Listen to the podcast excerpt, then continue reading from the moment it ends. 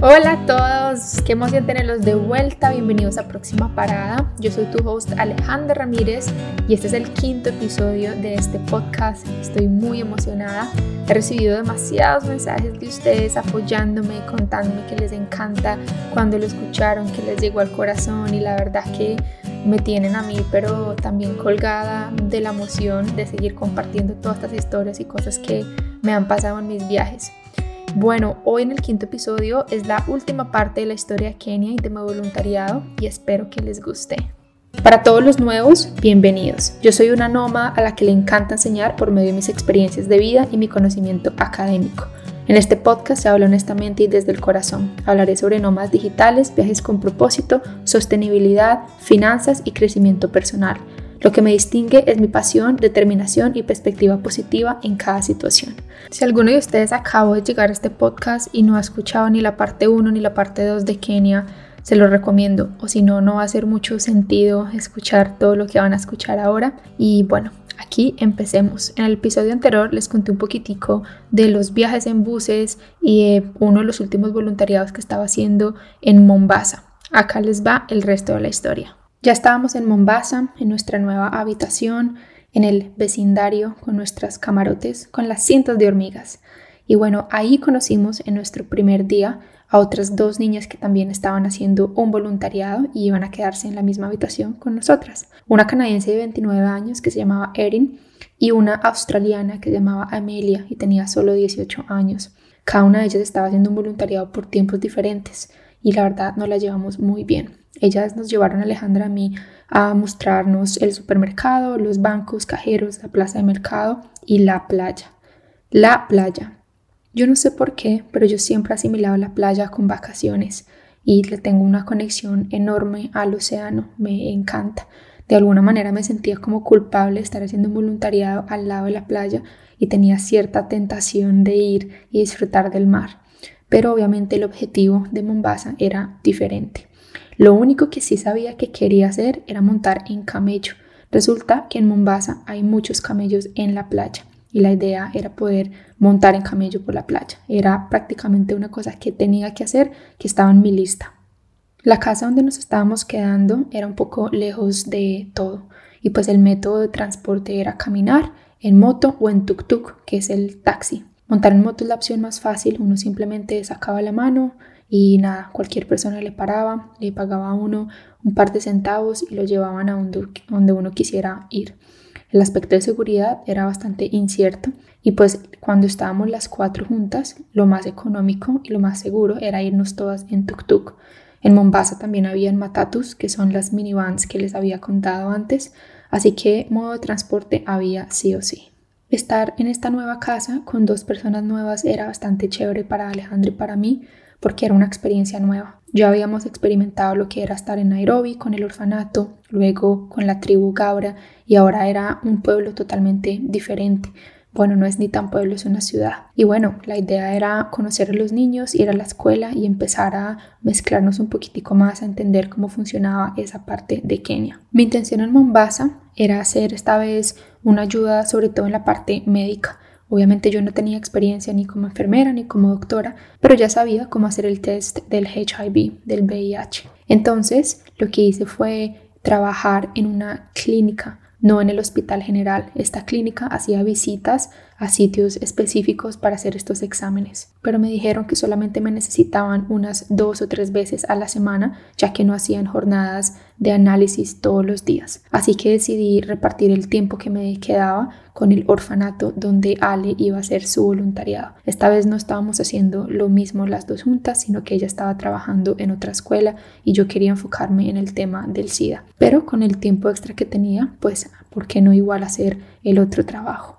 Cuando por fin fuimos a conocer el orfanato, el orfanato se llamaba Born Again y tenía más o menos 53 huérfanos. Las edades variaban entre 8, no sé, hasta los 30 años más o menos. No era un orfanato religioso a comparación del de Nairobi y pues todo empezó con una labor social de una señora local que repartía diariamente comida a los niños de la calle. Después de muchísimos años entre la comunidad, empresas y también otros voluntarios, decidieron abrir el orfanato y ahí es donde los niños viven prácticamente y les dan clases, es como una escuela también.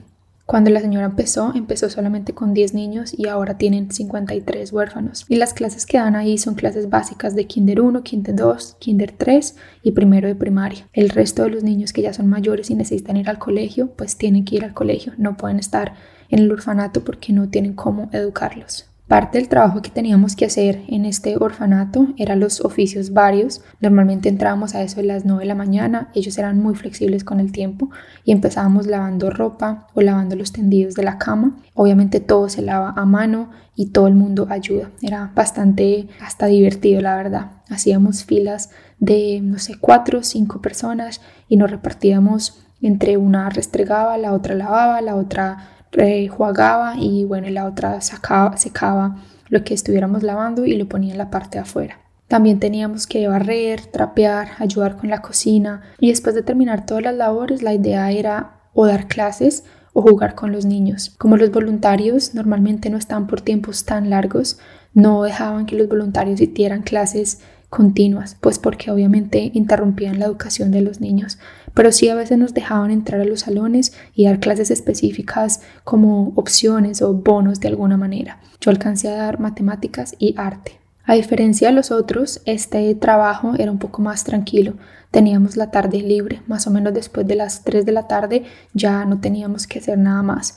Y por eso es que yo había decidido ayudar en la clínica en las tardes noches si ellos me necesitaban. Habían días donde igual caminaba hasta la clínica y no había nadie y habían días donde estaba lleno de gente para atender.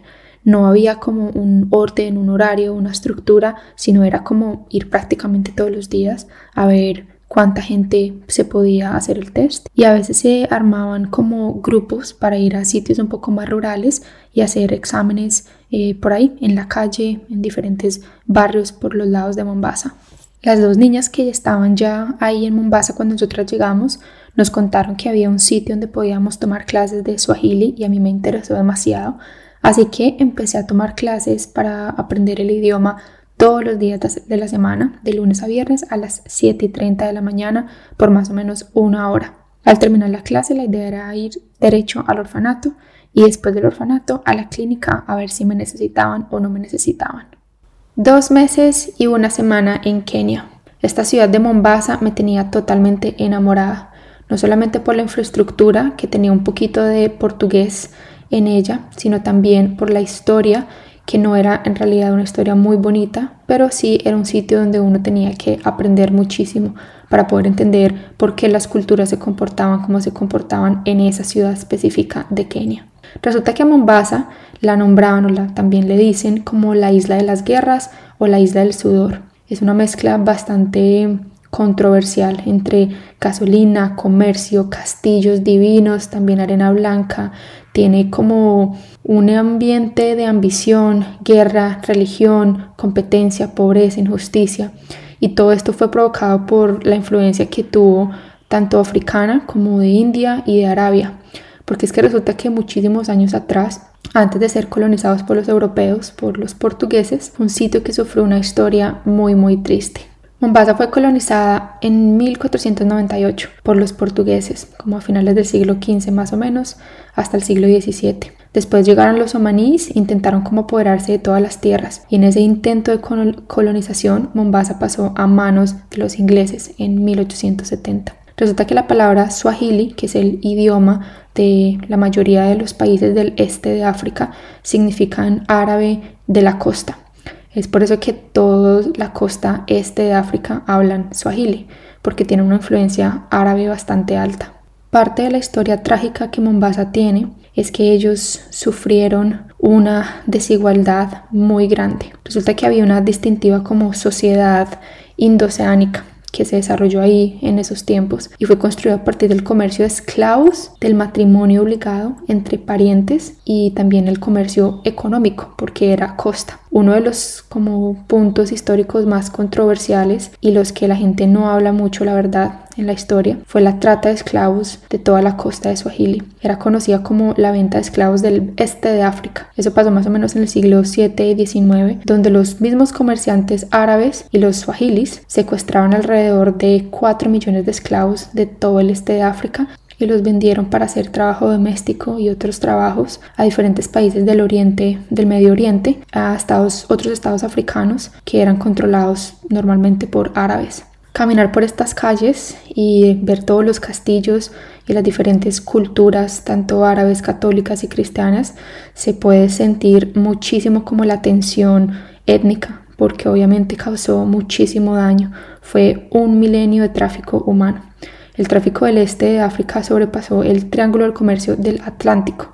Cuando estaba allá, a mí me gustaba aprender muchísimo sobre la cultura del sitio donde iba porque también determinaba mucho lo que uno podía o no podía hacer, los protocolos que uno debe tomar si se puede caminar sola como mujer de noche, cómo me podía vestir, cómo hablar y todo eso tiene un impacto obviamente cultural. Así que aprendí que en ese tiempo también los mismos esclavos intentaban casarse con sus dueños para conseguir la libertad, pero la mayoría no podían hacerlo, obviamente. Los chances de que eso pasara eran muy pocos. Entonces hubo miles de niños africanos que fueron quirúrgicamente castrados para vivir como sirvientes de amas de casa de diferentes árabes y más o menos como un estimado de 2.5 millones de mujeres africanas fueron vendidas como concubinas el impacto de miles de años de guerra, secuestros, desplazamiento, movimientos de refugiados y explotación aún no ha sido superado y eso se alcanza a ver cuando uno camina en las calles, cuando uno visita los puntos históricos y eh, los castillos que hay en la ciudad. Afortunadamente, el comercio llegó a un fin después de mucho tiempo, más o menos en 1870, y las ciudades de Swahili a lo largo de toda la costa este de África tuvieron como un declive del comercio humano. Pero la venta de esclavos continuó hasta más o menos finales de 1960, cuando la esclavitud fue declarada ilegal en Oman. Dios, saqué la teacher que tengo adentro con esa clase de historia.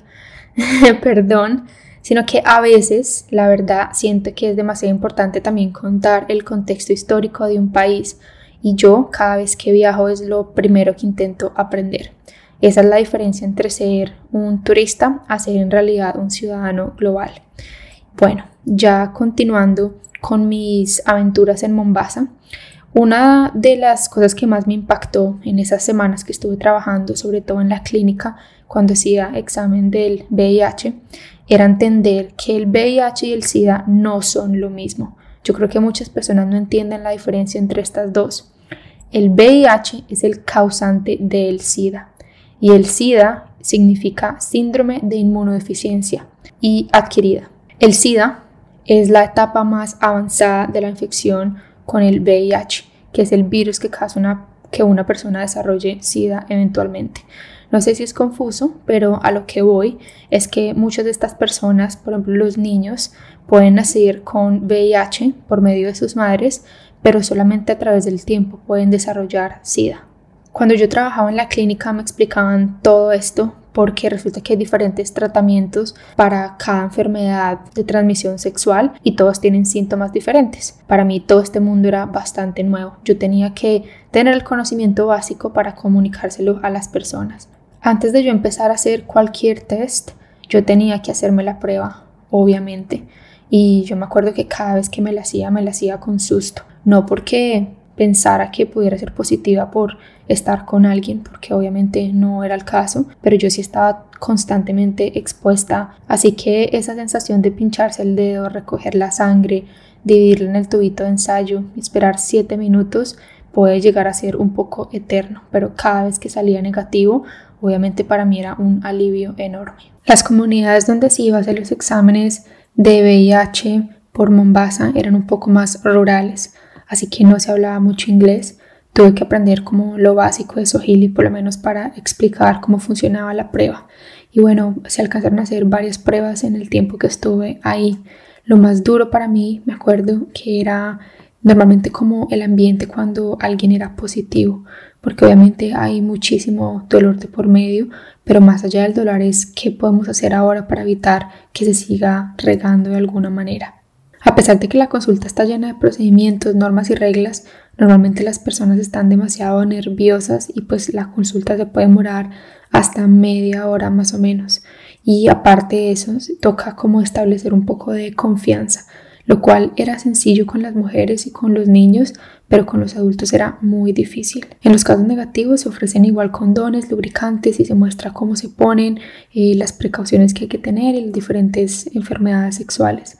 Y con los casos positivos es un poco más complejo, a veces toca volver a hacer la prueba otra vez para asegurarse y explicarle en qué etapa están del virus. También se les ofrece hacer tratamiento. Hay muchos centros médicos donde hay medicina gratis también y se les puede entregar condones, lubricantes y otras maneras para cuidarse y protegerse. También se ofrece hacerle la prueba a sus familias, la que normalmente los hombres pues tienen hijos y esposas y no se sabe si los niños han sido contagiados o si la esposa también ha sido contagiada. Pero lo más importante es darles un poco de tranquilidad en cuanto a las posibilidades de prolongar eh, los años de vida y esto se hace normalmente con buena nutrición, con medicina y con el tratamiento. Pero como les conté en el primer episodio, el promedio de edad en Kenia en general era bastante bajo porque la mayoría de gente se muere decida por el tema de nutrición, de higiene y pues de alimentación en general. La intención de mi viaje también de este voluntariado no era solamente servicio social, a mí también me encantaba socializar y para los que me conocen saben que soy rompa número uno. Amo bailar, me encanta, eh, no sé, salir y conocer y conocer gente sobre todo. Así que eso tocaba también vivirlo en Kenia. Para ese fin de semana teníamos preparado la montada en camellos por la playa con todas las niñas del voluntariado. Éramos cuatro y teníamos programado visitar una playa que queda más o menos como a una hora nos habían dicho que era muy muy linda y que podíamos ir en bote a una isla cercana. Pero como dice mi mamá, el hombre planea y Dios se ríe. Pues así fue. El sábado amaneció con tormenta, todo estaba inundado, no había ni señales de sol por ningún lado, así que pues ni modo, tocó sacarle lo bonito al día gris, esa es como mi metodología de vida también, entonces tocaba hacer día de la tonería y pintura. Con las niñas nos echamos tratamiento en el pelo, con una bolsa de plástico amarrada en, la cabeza. Nos hicimos mascarilla en la cara, pedicure, manicure, cejas, comimos galletas Oreo con leche condensada y también hicimos una cena entre las cuatro. Terminó siendo un día de niñas. Y pues nada, como ya estábamos todas arregladas y emperijolladas, decidimos salir a un bar local. Era la primera vez que yo salía medio a rumbear. Cuando llegamos a este bar conocimos unos locales y pues yo siempre me salvo porque creo que no les había contado, pero yo me había comprado como un anillo de compromiso y yo tuve ese anillo puesto todo el tiempo que estuve en Kenia y al que me preguntara yo estaba felizmente casada con Mr. Trompas. Y en realidad la rumba en Kenia es muy sabrosa, la gente baila muy rico y nada, la pasamos brutal esa noche pero no puede ser tan tarde por temas de seguridad. Así que yo me devolví a la casita con Jenny y creo que Amelia también, pero Eirin se quedó allá. Ya llevábamos un par de semanas mucho más tranquilas en Mombasa, el trabajo estaba bien, los niños, el orfanato, aprendiendo, conociendo, todo estaba súper bien. Había llegado también esa semana una niña nueva a hacer voluntariado de Estados Unidos, tenía 20 años más o menos, se llamaba Katie y pues la idea de ella era estar por más o menos tres o cuatro semanas. Ella era una estudiante de enfermería y parte de su estudio, de, de, su carrera, le pedían que hiciera como un servicio social, una labor social. Así que ella decidió irse a Kenia a hacer la parte médica. 25 de mayo del 2012. Quiero empezar este email diciéndoles que los quiero mucho y a los que saben que los amo, los amo demasiado. Esta semana me pasó la vida entera al frente de mis ojos y por un segundo pensé que me iban a matar. Si no hubiese sido porque me tiré al piso, me decapitan con un machete por robarme el borral que ni siquiera lo traía yo. Así empezó el email de la semana 10 de mi experiencia en Kenia. Bueno, señores, llegó el domingo. Nosotros los fines de semana no teníamos que trabajar, así que muchas veces nos íbamos a hacer planes o a conocer o a turistear. Ese domingo el día no estaba tan bonito y aparte de eso nosotros no nos alimentaban el domingo, entonces nosotros teníamos que ir a comer a algún lado. Decidimos irnos las cuatro niñas a un restaurante que queda al frente de la playa que se llamaba The Forty Thieves. Como los 40 ladrones. Ese restaurante era muy popular para musungus, para los blancos, porque tenía música en vivo, así era un plan súper relajado, como música entre 50 y los 80, guitarrita eléctrica, piano, saxofón, en realidad era un ambiente muy muy rico y quedaba aparte de eso al frente de la playa. Ese día la pasamos increíble, estuvimos todo el día allá, relajadas, comimos, escuchamos música y más o menos como a eso de las 2 de la tarde Amelia, la australiana, nos dijo que ya se iba a volver a la casa porque tenía que lavar ropa. Y bueno, nos decidimos quedar nosotras tres, Katy, Jenny y yo. Y cuando ya estaba atardeciendo, di tú más o menos unas 4 de la tarde, decidimos irnos pues porque es mejor ir en la tarde, que no se nos haga tan tan oscuro para volver a la casa. Así que salimos del restaurante y empezamos a caminar como a la avenida, a coger un matatu, que es la van. La avenida de la que les hablo no es la típica avenida que uno piensa donde hay muchísimos carros y tiene una calle bien hecha con concreto, no, es todo carretera y pues en realidad el restaurante sí quedaba en la avenida, pero tocaba caminar unos 100, 200 metros para llegar al restaurante. Nosotras tres empezamos a caminar todas horizontal, en una línea horizontal, así que desde la entrada volteamos un poquitico como a la derecha y caminamos unos 40 metros para coger el matato. De repente vimos un hombre saltar del otro lado de la carretera, cruzando la carretera, que es como una parte llena de jungla, solo habían matas y parecía una selva. El hombre tenía en su mano un machete gigante y corrió exactamente hacia donde nosotros estábamos y mientras corría nos gritaba Give me everything you have or I kill you. Deme todo lo que tienen o las mato. Al verlo, todas reaccionamos diferentes. La verdad, yo no entiendo por qué. Yo tengo algo que es muy curioso y me pasó lo mismo en el segundo ataque. Lo primero que hice fue quitarme las sandalias y empecé a correr como nunca lo había hecho. Corrí hacia el frente porque la verdad fue que vi un par de caminos que yo pensé que podía coger y mi intención era esconderme en uno de esos caminitos para que el Señor no me viera. Yo pensé que tenía el tiempo suficiente, pero no fue así. Y cuando volteé la cabeza, me di cuenta que él me estaba persiguiendo a mí porque yo era la primera que estaba corriendo. Entonces yo solo seguí corriendo y corriendo y corriendo hasta que empecé a sentir lo que estaba muy cerca y cuando me volteé el señor estaba a uno o dos metros detrás mío y él lo único que hizo fue levantar el brazo y me mandó un machetazo a la cabeza. No me pregunten cómo, yo no sé. Dios, en serio que Ángel me estaba cuidando, pero yo lo que hice fue tirarme al piso y cuando me tiré al piso pensé que él me iba a matar, a chuzar, así, no sé, estaba muy asustada, pero cuando se dio cuenta que yo no tenía absolutamente nada conmigo, sino que mi amiga era la que tenía mi maleta, solamente me pegó bastante patadas y, y, ya después decidió irse. Cuando levanté la cabeza me di cuenta que se estaba corriendo hacia donde Jenny estaba. Yo solo me acuerdo de estar en una posición fetal y de haberme cubierto la cabeza con los brazos para que por lo menos no me dieran la cara o en la cabeza en sí. Y bueno, cuando reaccioné, me levanté y empecé a correr hacia donde estaba Jenny. Jenny no había podido reaccionar, ella se había quedado totalmente en blanco, estaba quieta como una estatua es, eh, y ella era la que tenía el morral, lo tenía puesto en su espalda. La otra niña, la americana, Katie, había corrido pero hacia atrás, pero resulta que ella corrió hacia atrás porque yo me di cuenta después que después de que salió el primer ladrón que fue por mí, otros dos salieron de la misma jungla, pero ellos no tenían machete, solamente salieron detrás de ella, que fue la segunda que empezó a correr. Gracias a Dios, Katie corrió y volvió a entrar al restaurante. Yo no la vi a ella por un tiempo, no sé qué pasó, no sé si se logró esconder y mi intención era solamente ir por Jenny. Pero cuando empecé a correr por Jenny me di cuenta que los otros dos señores se asustaron y empezaron a correr de vuelta hacia la jungla y solo quedaba el que tenía el machete que estaba corriendo hacia donde ella estaba. Cuando el que me persiguió a mí llegó donde Jenny, le pidió el morral, obviamente gritándola, insultándola, y Jenny lo único que hizo fue entregarle el morral. La tiraron al piso, pero gracias a Dios no le hicieron absolutamente nada. Lo más triste de la historia es que por la carretera donde estábamos habían pasado carros, motos, matatus, había gente caminando, habían cinco hombres que estaban trabajando en una construcción al lado de nosotros a menos de 10 metros y nadie nos quiso ayudar. Todo el mundo vio lo que nos pasó y nadie nos quiso ayudar.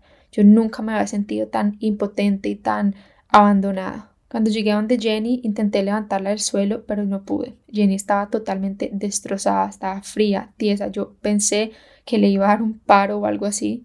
La intenté abrazar lo más fuerte que pude y empezó a llorar. Evidentemente, una vez empezó a llorar ella, empecé a llorar yo. Teníamos una sensación muy rara.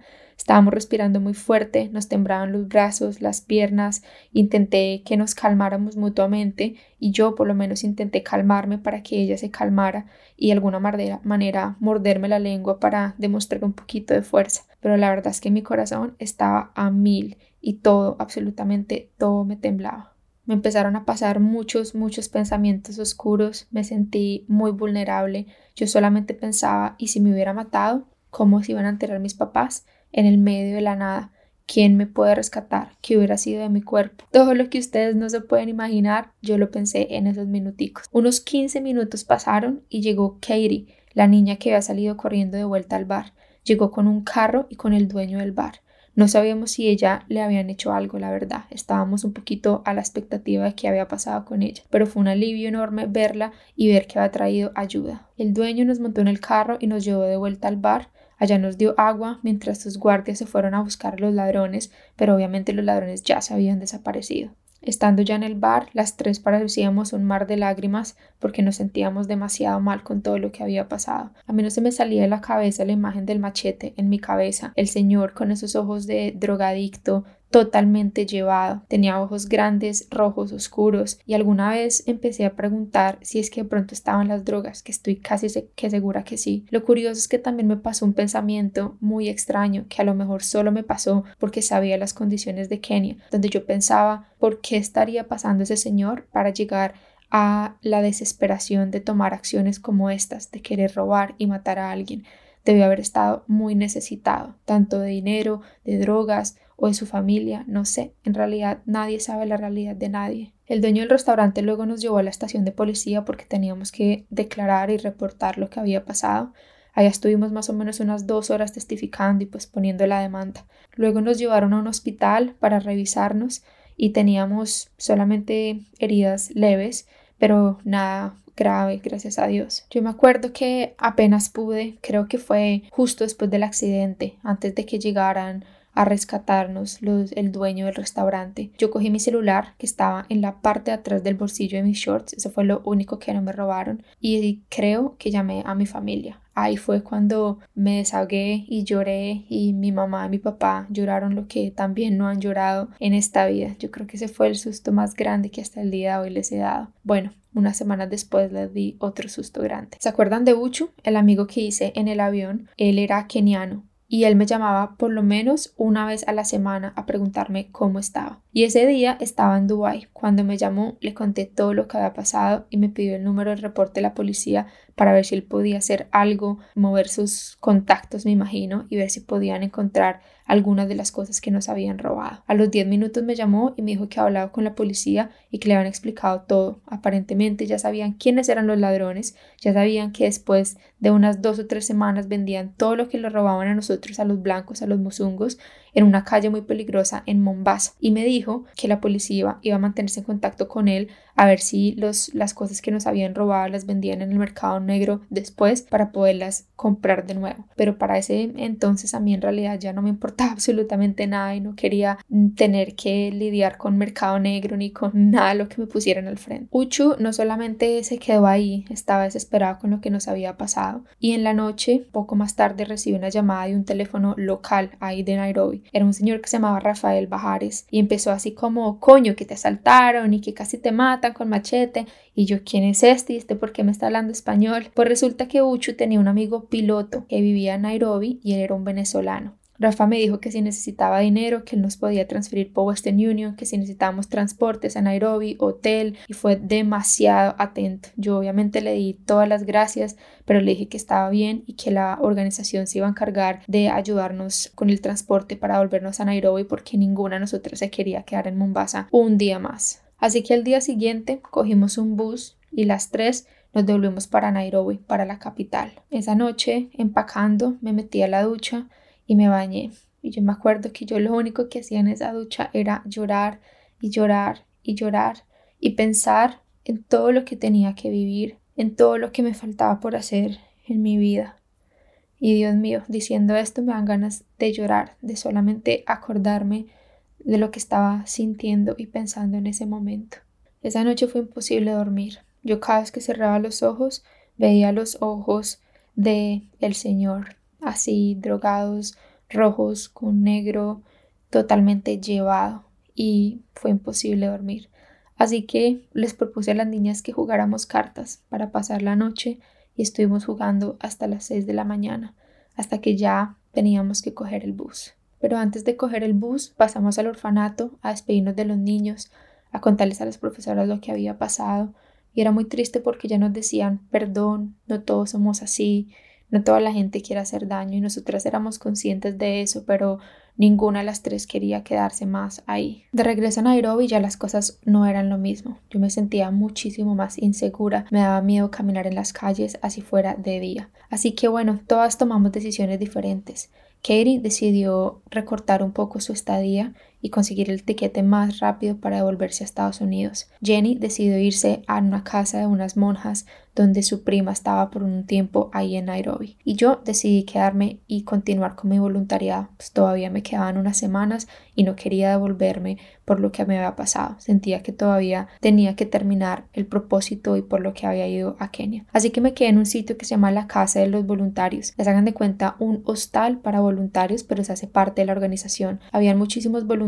Yo creo que cabíamos más o menos de 15 a 18 voluntarios en esa casa. La hermana Betsa fue a recoger a Jenny. Yo me acuerdo que cuando nos despedimos fue bastante nostálgico porque vivimos muchas cosas juntas en Kenia y obviamente lloramos. Me acuerdo que Jenny me dijo que si no es por un machete no me va a llorar nunca en su vida.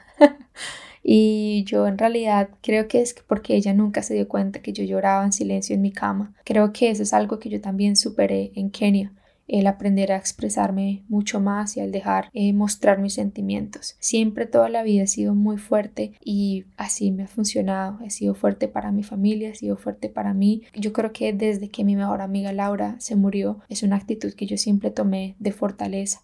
No porque no me gustara llorar, porque me diera pena, sino porque siempre he sentido que yo quiero y tengo que cuidar de los demás. Así que retomé a mi labor de trabajo en la clínica y en el orfanato. Y ya esas últimas semanas que tenía eran más que todo tres días y tres días. Trabajaba en la clínica, iba a hacer las jornadas de salud y después iba al orfanato a estar con los niños y ayudar con todos los quehaceres del día a día. Las semanas siguieron pasando y yo seguí trabajando común y corriente. Obviamente les confieso que tenía muchísimo miedo. Yo diría que todos los días. Me volví mucho más cuidadosa en para dónde iba, con quién iba, a qué horas iba, pero pues eso no me podía limitar tampoco a hacer mi trabajo como voluntaria. Me acuerdo muchísimo que hicimos bastantes jornadas de salud sobre el VIH y íbamos a hacer visitas familiares en unos barrios muy muy pobres alrededor de Nairobi. Llevamos siempre unas 200 pruebas y en menos de tres horas las usábamos todas. A veces nos pasaba que veían que teníamos el morral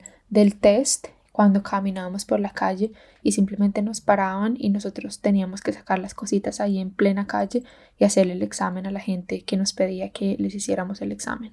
En esas últimas semanas también hice parte de un proyecto muy lindo de ayuda en uno de los barrios más, más, más, más pobres, sino el más pobre en realidad, que se llama Kibera Slam. Y me acuerdo que un día, la semana, en la mañana, fuimos a hacer una visita. Resulta que habíamos recolectado un dinero entre varios amigos, varios voluntarios, para hacer unas entregas de, de comida, sobre todo, y repartírselas a unas 10 familias, que eso no es nada. Igual para ellos es mucho porque cada una de las, estas 10 familias, en cada casa viven más o menos de 7 a 15 personas. Resulta que el barrio que les cuento, el Kibera Slam, es el barrio más pobre de África y es el segundo más pobre del mundo. Se calcula que hay más o menos 1.7 millones a 3 millones de habitantes en este barrio y 4 de cada 5 personas están desempleados. El 60% de la población tiene VIH y se considera uno de los barrios con más violencia, enfermedades y drogadicción. Caminar por ahí ni les cuento. Se siente como en una película de terror, pero a la vez una película de amor, porque hay muchos niños felices, hay muchas mujeres emprendedoras, pero también se siente el peligro por las calles. Algunos datos curiosos y un poco tristes para que tengan como una magnitud de, de este sitio, del barrio de Kibera. Es más o menos del tamaño de Central Park y con 200 dólares se podría alimentar un niño al año, al año en ese barrio en Kibera. El 70% de la población de la gente de Kibera son niños y aproximadamente el 50% de sus niños son huérfanos. Como podrán darse cuenta, es una realidad bastante dura que continúa hasta el día de hoy, desafortunadamente. Pero hay mucha gente y muchas organizaciones ayudando también. Entonces la relación que nosotros tuvimos con, con Kibera fue bastante grande. Yo porque no hice mi voluntariado ahí todo el tiempo, pero muchos de los otros voluntarios estuvieron trabajando todo el tiempo ahí. Es el caso de Nick, un australiano que yo conocí cuando estaba ya en Kenia. Eh, y Nick también hace parte de esta última historia que fue el último robo que nos hicieron antes de yo despedirme de Kenia. Aquí les va la última experiencia en, en este país. Últimos dos días en Kenia. Yo no podía, la verdad, creerlo. Sentía que el tiempo se me había pasado muy rápido y estaba 100% segura de que había una Alejandra antes y un después de Kenia. La verdad que esos dos días em, hice varias cositas, sobre todo despedirme de la gente. El lunes muy temprano, me, iba el miércoles, pero el lunes muy temprano fui a la clínica, ya que era obviamente el último día de trabajo. Llevé chocolates a las enfermeras, a cada miembro de la clínica como agradecimiento. Y pues nada, abrazos y besos, porque como buena latina yo soy de abrazo y beso para todo el mundo. Y ese último día no teníamos ningún viaje o trayecto programado para, para hacer exámenes, simplemente íbamos a trabajar en la clínica a la gente que fuera a la clínica a hacerse el examen. Así que luego de trabajar casi todo el día, en la tarde fui al orfanato porque quería despedirme de Clara, de las bebés, de las hermanas y bueno, abrazo y beso para todo el mundo. Cuando llegué al orfanato casi me muero cuando vi a todos los bebés. No, no, mi cabeza, el pensar que no los iba a volver a ver, que esta etapa de mi vida había acabado, que no sabía cuándo iba a volver a Kenia, me dolía demasiado y hasta el día de hoy me duele porque no he vuelto. Así que aproveché las horitas que tenía con ellos, estuve sobre todo con Clara, que era como mi bebé, le di tetero, jugué, cambié pañal y, y wow, yo siento que ahí fue cuando yo decía, Dios, yo creo que sí tengo que ser mamá algún día porque este sentimiento es demasiado lindo y eso que obviamente no era mi bebé. Definitivamente trabajar con niños a mí siempre me ha confirmado mi amor por los niños y por los bebés. Espero en algún punto tenerlos. Eso digo ahora. Puede que mañana o en 15 minutos diga no, gracias, yo no quiero tener bebés. Yo creo que ese tema de tener hijos para mí es, em, cambia diariamente. Entonces, no sé. Pero bueno, me despide todos los niños. Y el lunes en la noche llegué a la casa eh, del voluntario a empacar la maleta, a dejar regalos. La verdad, dejé casi que todo lo que yo tenía todo lo doné. Doné mi ropa, doné todo, el 80% por ahí lo, lo dejé. El martes ya era mi último día en Kenia y tenía una mezcla de sentimientos horrible. Todos salieron a trabajar temprano, pero yo no tenía que trabajar. Entonces me quedé con Nick. Y con Nick decidimos cómo ir a comer y a terminar de empacar y bueno, como quemar un poco de tiempo. En la tarde ya decidimos salir y salimos todos, un, grupo de voluntarios y yo, hacia Junction. Junction es como un centro comercial como para blancos. No es solamente para blancos, pero así lo, lo determinaban. Era famoso para musungos. Éramos unos 20 voluntarios en total. No solo voluntarios, también habían muchos de los locales que trabajan en la organización y que al final nos volvimos todos amigos. Fuimos a un restaurante que se llamaba Art Coffee. El restaurante tiene un ambiente así como medio latino, salsa con boleros, música de fondo y era una delicia la verdad. Pedimos comida y comimos más o menos en dos horas y después la mitad del grupo decidió irse, un poquitico más de la mitad, porque de todos esos 20 muchos empezaban como voluntariado el día siguiente. Unos tenían que irse para Mombasa, otros para Naivasha y otros para em, otros sitios. Entonces, bueno, nos quedamos un grupo muy pequeño. Del grupo que quedamos, que eran como 10 yo creo, unos 3 se fueron a eso de la media hora o a la hora después, pues porque no querían subir a un bar. Y nosotros, los restantes, queríamos irnos a un bar que se llamaba Mercury, como a despedirnos, a tomarnos algo, estar la última noche, yo me iba al día siguiente, así que nos fuimos al bar. En el bar nos tomamos una copita de vino, bailamos.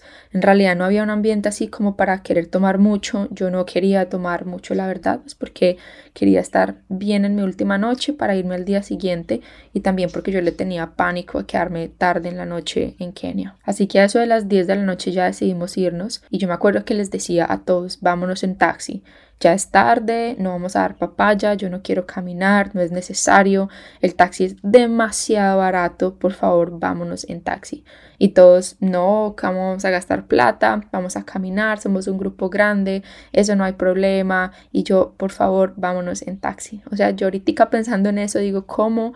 Como yo misma no dije, no, yo pago el taxi, vámonos en taxi y punto. Pero bueno, al final ellos terminaron ganando porque eran seis en contra de uno y a mí me entró un sustico solo pensar en tener que caminar a oscuras a las seis cuadras, que no era mucho.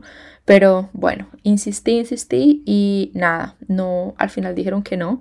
Yo me acuerdo de haberles dicho que yo tenía un mal presentimiento, que tenía que entender que lo que ya me había pasado a mí me había dejado bastante paniqueada y que yo no quería que me volvieran a robar, yo no quería tener que volver a pasar por algo así. El único que me apoyó fue Nick. Nick dijo como no, vámonos en taxi si quieres, yo no tengo ningún problema. Pero bueno, al final no lo hicimos y empezamos a caminar. Y no lo hicimos porque todas eran niñas y el único hombre que había era Nick. Entonces las niñas dijeron como no, pues vámonos todos y que Nick está aquí también y somos un grupo grande. Empezamos a caminar y íbamos todos de a dos en dos porque éramos siete. Y al final estaba yo, yo era la número siete que estaba en la parte de atrás. Así que empezamos a caminar por la avenida, pero teníamos que meternos como por un callejón o un camino hacia la derecha y caminar ahí unas seis cuadras que estaba la casa. El camino estaba totalmente oscuro, yo estaba fría y me temblaban las piernas del miedo. Y pues un carro empezó a manejar al lado de nosotros, se acercó y literal manejaba a la, a la velocidad que nosotros estábamos caminando. O sea, iba muy, muy lento empezó a ir al ritmo que nosotros caminábamos. Nick se acercó al carro y le preguntó que si tenía algún problema. Nadie se bajó, nadie bajó la ventana, nadie respondió. Simplemente no podíamos ver quiénes eran o por qué, eh, porque estaba muy oscuro. Y Nick les pidió que se fueran, pues porque nos estaban asustando, que no queríamos ningún problema. Y el carro se fue. Yo les dije de una vez, nos van a robar. Nos van a robar ustedes tienen que entender que esto no es normal, nos van a robar. Me acuerdo que las niñas empezaron a decirme que yo estaba muy paniqueada, que tenía que relajarme, que no le metieran en energía negativa y bueno, prácticamente que me callara la boca. Pues en menos de un minuto después de que el carro se fue, sentimos que se venían tres motos muy muy rápido detrás de nosotros a dirección a dirección contraria y obviamente a mí todo se me subió y empecé a sentir que venían a atacarnos eran seis hombres con metralletas en tres motos y pararon al frente de nosotros y nos gritaron que les diéramos todo. Una vez más. Yo apenas sentí que estaban frenando, me volteé a ver y cuando vi que tenían armas y que eran muchísimos de ellos, me quité de nuevo las sandalias y empecé a correr como nunca había corrido en mi vida. Solo que esta vez estaba caminando hacia ellos. Ellos venían, estaban viniendo como nuestras espaldas y yo me volteé, los vi y empecé a correr. Corrí casi como un kilómetro hasta llegar de nuevo a la avenida, la cual la crucé sin ni siquiera mirar si habían carros para lado y lado. Gracias a Dios nadie me atropelló y por mi cabeza solo pasaba la imagen de un tiro por mi espalda o una moto persiguiéndome. Y cuando llegué a la avenida me tiré al piso eh, detrás de unas piedras a intentar esconderme. Después me di cuenta que no había nadie, que nadie me estaba persiguiendo y cuando no sentí nada de eso, empecé a parar carros por ayuda como una loca. Pararon tres carros y yo me tomé la libertad de juzgarlos por sus caras y por cómo eran para saber si podía o no podía montarme al carro de, de, esas personas. Los dos primeros no, la verdad, no me dieron buena espina. Y el tercero era un señor que tenía como gafitas y se veía bien vestido, por lo menos me dio un poquito de confianza, así que rápidamente le expliqué todo lo que pasaba, me monté en su carro y nos fuimos por mis amigos. Ellos me estaban buscando pues porque ellos no sabían dónde estaba. Yo me quité los zapatos y lo único que vieron eran mis zapatos en el piso, pero ellos pensaron que me habían secuestrado o algo así. Me acuerdo cuando estaba en el carro del señor que yo tenía prácticamente la puerta abierta del carro porque yo dije en caso de que algo pase, el que el señor no me lleve, me tengo que tirar. Y acá me tiro y, y pues nada, aquí fue. Y cuando mis amigos me vieron llegar, todos se montaron al carro, las niñas estaban llorando desesperadamente y pues me contaron lo que les habían hecho. Prácticamente les hicieron a todos tirarse al piso, las manosearon, les quitaron todo, inclusive hasta parte de la ropa que ellos tenían. A cada uno con arma en la cabeza, los esculcaron y les robaron a los seis. Llegamos a la casa, el señor que nos había llevado llamó a la policía y nuestras mamás, pues las señoras que estaban encargadas de la casa, salieron con los demás voluntarios a intentar calmar a las niñas sobre todo. Yo tenía muchas ganas de llorar y tenía rabia porque yo sabía que esto se podía haber evitado. Yo empecé a gritar, pero era de la rabia de haberles dicho que esto no lo teníamos que haber vivido. De momento a otro eh, empecé a sentirme muy mal todo borroso, blanco y me desmayé. Me caí al piso y me desmayé por unos 15 a 20 minutos. Yo no me acuerdo absolutamente nada. Cuando empecé medio a abrir los ojos me di cuenta que Nick tenía, em, me tenía como en sus piernas y yo estaba acostada ahí pues porque me había ido todo ese tiempo y no habían podido levantarme. Yo siento que ahí fue cuando mi cuerpo ya dijo, ya estás en, un sitio seguro, ya puedes em, morir. Me acuerdo que me habían dado agua, que me intentaban hablar, como sacudirme, pero yo no reaccionaba.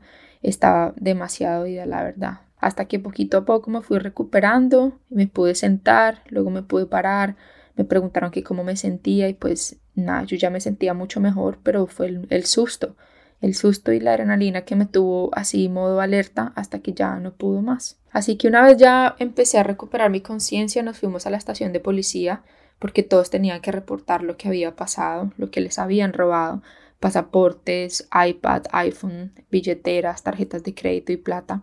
Yo seguía medio mareada y un poquito fría, pero esa noche evidentemente no pudimos dormir, así que nos quedamos jugando cartas en la sala y haciéndonos compañía. A eso de las 4 de la mañana yo me metí a bañar porque el taxi de confianza iba por mí a las 5 de la mañana para llevarme a la casa de las hermanas donde estaba Jenny porque me iba a despedir de ellas y de ahí ya me iba para el aeropuerto.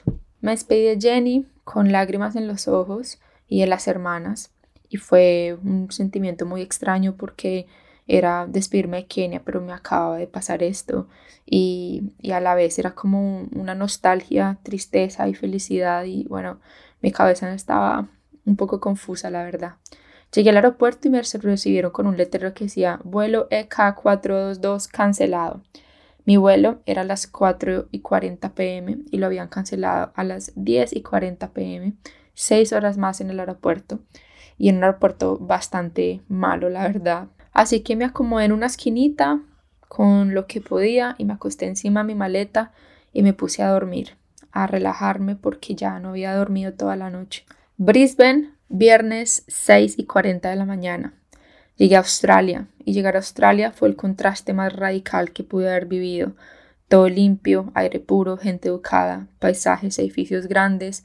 Se me olvidaba la hermosura de país en el que vivía. Y bueno, no pude evitar sentir un taco en el corazón de tristeza de haber dejado a Clara, a mis amigos, a todos los niños en el orfanato, a toda la gente que ayudé, que me crucé en la clínica, ya no me sentía tan útil ni tan feliz. Estaba súper confundida, desubicada, cansada, intranquila. Y bueno, unos amigos, Lauris y Sebas, me recogieron, me llevaron a la casa de María. María es una amiga mía colombiana que me recibió cuando yo llegué de Kenia y me dejó quedarme en la casa de ella. Y después de quedarme en la casa de ella un tiempo, me volví a quedar en la casa de Lauris y Sebas hasta que decidí irme a vivir a Melbourne después. Termino con un párrafo que fue el último párrafo del el último email que le envié a mi familia de esta aventura.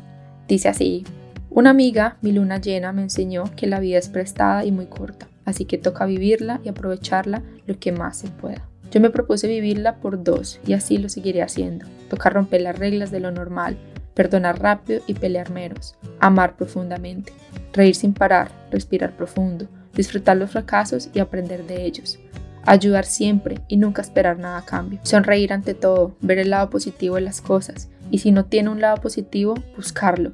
Y finalmente confirmé mi filosofía de vida, relajada siempre, todo pasa por algo. Los sueños se van cumpliendo si uno quiere, ya que uno es lo que piensa. Don't worry, be happy. Hakuna Matata. Nakupenda sana familia. Los amo hasta el infinito. Gracias por acompañarme en esta aventura.